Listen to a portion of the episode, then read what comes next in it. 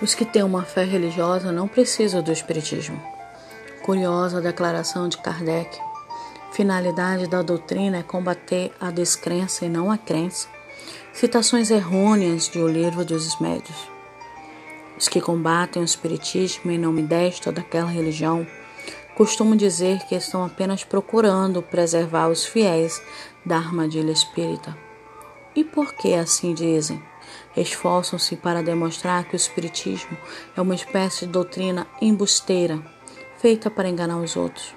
A mesma coisa diziam do cristianismo nos tempos apostólicos e pós-apostólicos.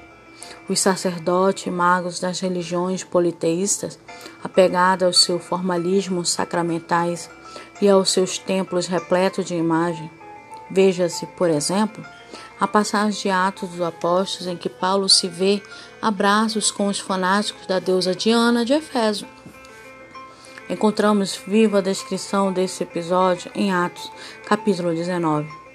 Um ouvires de Efésio, chamado Demétrio, reúne outros ouvires e lhe adverte que a pregação anti-idólatra de Paulo constitui perigo para a sua profissão.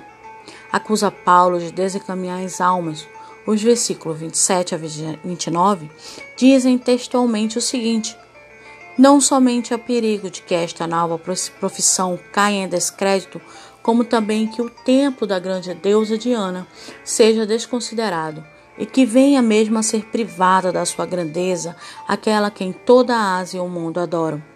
Ouvindo isto, se encheram de ira e clamavam: Grande é a Diana dos Efésios a cidade encheu-se de confusão e todos correram ao teatro, arrebatando os macedônios Gaio e Aristarcos, companheiros de Paulo em viagem. Como vemos, em nome da deusa Diana, Ouvires Demétrio conseguiu acusar de embusteiros cristãos apostólicos que pregavam tão somente a verdade evangélica para libertarem as almas do domínio das religiões idólatras. Hoje, a mesma técnica continua a ser usada contra o Espiritismo. Não bastante, o Espiritismo não procura iludir ninguém, nem pretende que os adeptos desta ou daquela religião se tornem espíritas. Allan Kardec deixou bem claro em seu livro O que é o Espiritismo que a finalidade da doutrina é combater o materialismo, a descrença e não as diversas formas de espiritualismo existentes no mundo. Lá estão as suas palavras incisivas. Os que têm uma fé religiosa e estão satisfeitos com ela não precisam do Espiritismo.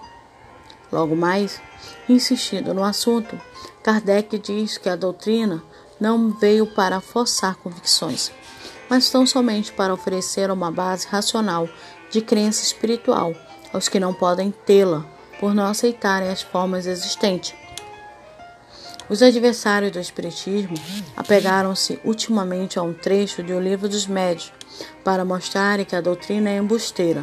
Não esclarecem, porém, que esse trecho trata da ação dos espíritos junto a pessoas necessitadas que procuram sessão espíritas. Chegam a atribuir a Kardec o que na verdade é apenas uma resposta dada pelos espíritos a ele. Kardec admirou-se de que os espíritos elevados concordassem, às vezes com ideias erradas, de pessoas que os consultavam. Os espíritos então lhe explicaram que apropriavam sua linguagem às pessoas, pois do contrário não conseguiriam esclarecê-la, e acrescentaram que se um chinês ou um maometano procurasse uma sessão espírita para se esclarecerem, eles, os espíritos superiores, incumbidos por Deus de orientar as pessoas sequiosas de verdade espiritual, não falariam a essas pessoas da mesma maneira que a um francês. Como se vê, questão de bom senso. Os próprios missionários católicos e protestantes, ao pregarem o evangelho nos países não cristãos, usam esse processo.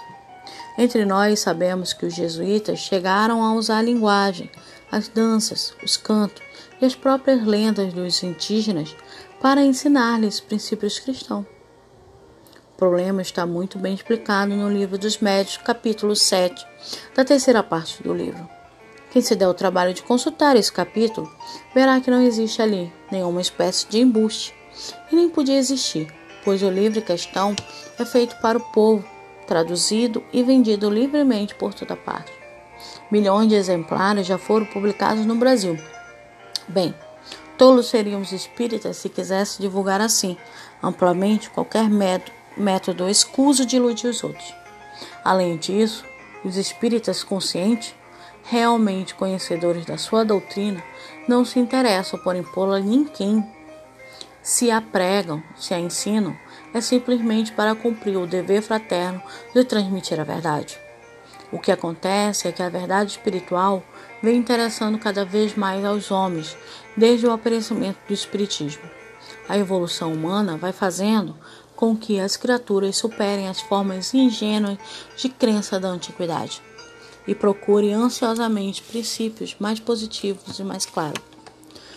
O Espiritismo é diariamente solicitado por pessoas que, embora possuindo esta ou aquela religião, não se mostram satisfeitas a culpa não é dele, nem dos espíritas, mas da evolução. Os homens de hoje já não podem crer ingenuamente. Precisam de princípios racionais, querem ter aquela fé de que falava Kardec, que pode enfrentar a razão face a face. Isso também aconteceu com o brilhante doutor da lei entre os fariseus que se chamava Saulo. A princípio, zeloso da sua fé, ele investiu ferozmente contra o evangelho mas a pouco e pouco sua mente foi se esclarecendo, porque ele, sobretudo, sincero, e então aconteceu aquele glorioso episódio da estrada de Damasco. O próprio Cristo, servindo-se da mediunidade de Saulo, ensinou-lhe o que ele ainda não pudera compreender. Desde então, Saulo renunciou ao formalismo judaico para aceitar a princípio da adoração de Deus em espírito e em verdade acima de todas as convenções humanas da seita farisaica. Admiramos Saulo justamente pela sua coragem de abandonar as prerrogativas do sacerdote judaico, as vantagens sociais e políticas, a excelente posição que a igreja judaica lhe assegurava para tornar-se um repúblico. Mas abraçado à verdade, compreendemos que Paulo não existiria se antes dele não houvesse o doutor da lei que se chamava Saulo. Esse doutor estava errado, mas era sincero. Sua sinceridade o levou à compreensão da verdade. Assim, adotamos o nome de Saulo em nosso pseudônimo como um tributo de homenagem à sinceridade daquele doutor da lei. Por outro lado, não nos consideramos na posse do conhecimento evangélico e da grandeza espiritual de Paulo. Preferimos seguir a nossa estrada de Damasco em vez de nos vangloriarmos de uma iluminação que só encontro com Cristo pode proporcionar. Esse encontro com Cristo, né? Quantas e quantas vezes a gente vê que é muito mais fácil pegar uma palavra e interpretá-la a seu bel prazer.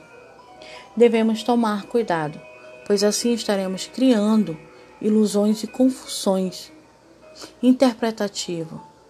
E como vemos nesta mensagem, tem um ditado popular que diz: Eu falo e você interpreta da sua maneira. Sobretudo, o espírito é aquele que não impõe a sua doutrina a ninguém, dando-lhe o livre-arbítrio e nunca forçando a outro.